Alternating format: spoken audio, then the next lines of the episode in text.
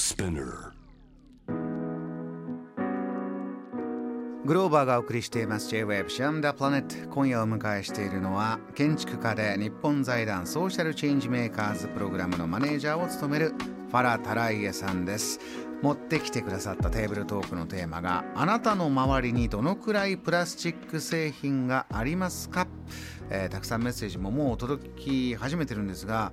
ファラさんは建築家で家を作る時にも実はこういうもの結構プラスチックな。先ほどねあのカーペットもっておっしゃってましたね。カーペットタイルカーペット大体プラスチックなんですね。何カーペットですか？タイルの感じになってて四角でバランス取れる。六本木 J 部のスタジオとかそうなんですよ。四角いのをこう敷き詰めていくタイプのカーペット逆に長持ちしなくて5年か6年後で掃除しても汚くなってる部分変えてもなんか色がすごい変わってくるから使えないから結構ゴミになっちゃうんです。逆に同じのはウールもでもあるんですねウールで。でもウール一回スティームすると新しく見えるんです。5年後でも6年後でも10年後。でも高いので皆さん普通のタイルカーペットにしちゃうんですね。このコストとのバランスでいろいろあるんでしょうけどこういうメッセージも来まして洋服のことなんですよね、ラジオネームようこさんありがとうございます。化学繊維でできた洋服。これを洗濯するとマイクロプラスチックが家庭排水から海へ流れていると知った時は驚きました、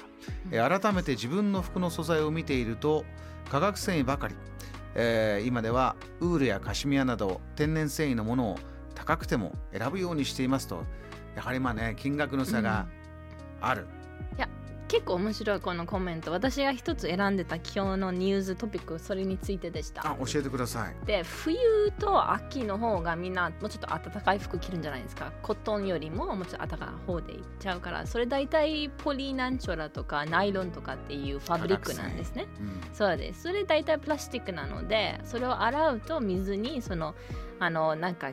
毛玉みたいにっていっぱい流れるんです。それはそのままでマイクロプラスチックになる。うんらしいんですね。それで海の中のマイクロプラスチックは冬と秋結構増えるって一つの理由はそれなんですね。で特にヨーロッパで最近できてるスタートアップがいて彼らフィルターを作ってるんです。自分であの洗濯機につけて洗濯機の出るとこにつければもう全体的な水をフィルターしてくれるっていう。でそれそれ前に私なんで今の洗濯機を作ってる会社たちなんでそもそもそのフィルターがついてないのがすごい不思議でした私。うん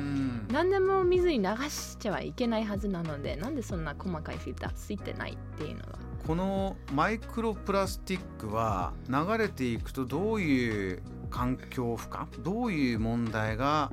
起きるということなんでした？えーとですね、水に流れていくと3つぐらいはありまして特に水の海の pH レベルが変わってくる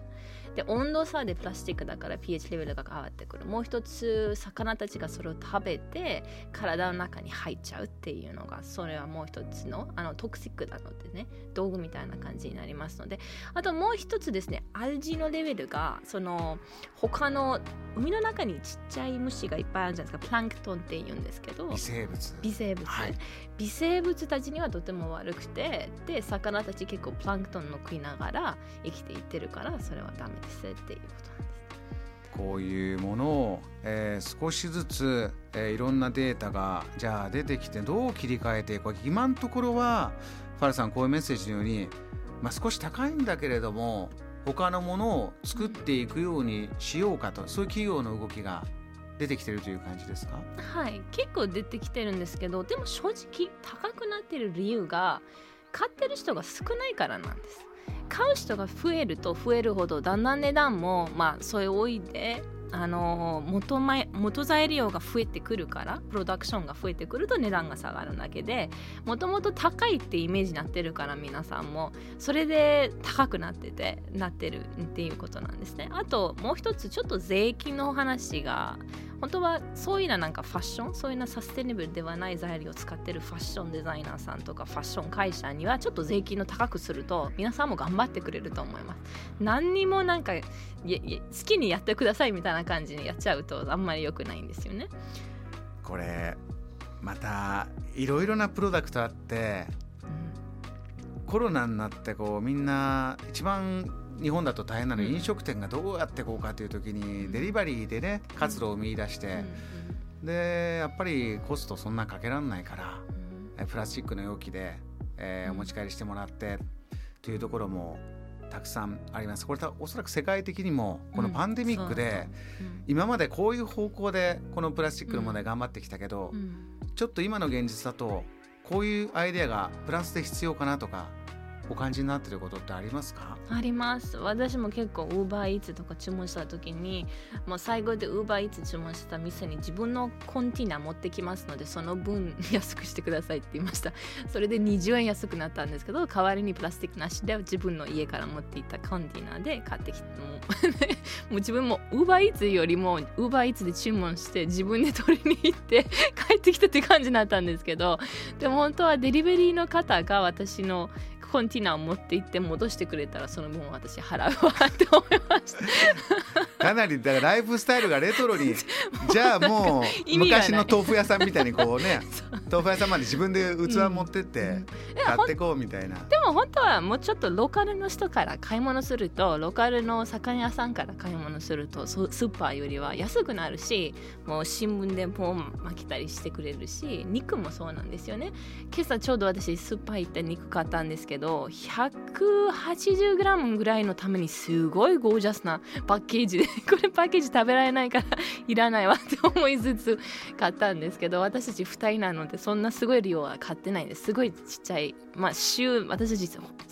それぞれ 200g しか使わないようにしてるんですね。コントロールするために。でもパッケージ見るだけでどうしようか。その多い方が同じパッケージなんです。ちっちゃい。なんか迷っちゃいますね。で地元でこう地産地消をはいどんどんやっていこうっていう話はそれこそパンデミックを経てどんどん大きくなってますし物理的に動けなくなっちゃっておっしゃったようにサプライチェーンもね前と同じようにはできないから。そうでするとずっとこうグローバル化とかねグローバル企業とか、うん。世界中で人物お金を動かしてたところから自分たちの場所でじゃあ、えー物を作って、えー物を買って売ってうん。でプラスチックのことでいうとそのゴミの処理まで自分のところでできるっていうことが世界中で起こっていくっていうことが今大事なんですか？どうでしょうか？うん多分なんですけど田舎とかちょっと人口が少ないところだったらそれはありえると思います。で東京みたいな街だとそういうのってとても難しいだと思います。自分までゴミの多分皆さん頑張ってくださると思いますけど頑張らない人もいるのでそのゴミの代わりそのゴミの分どうするか。とか多分なんですけど夜中ってゴミを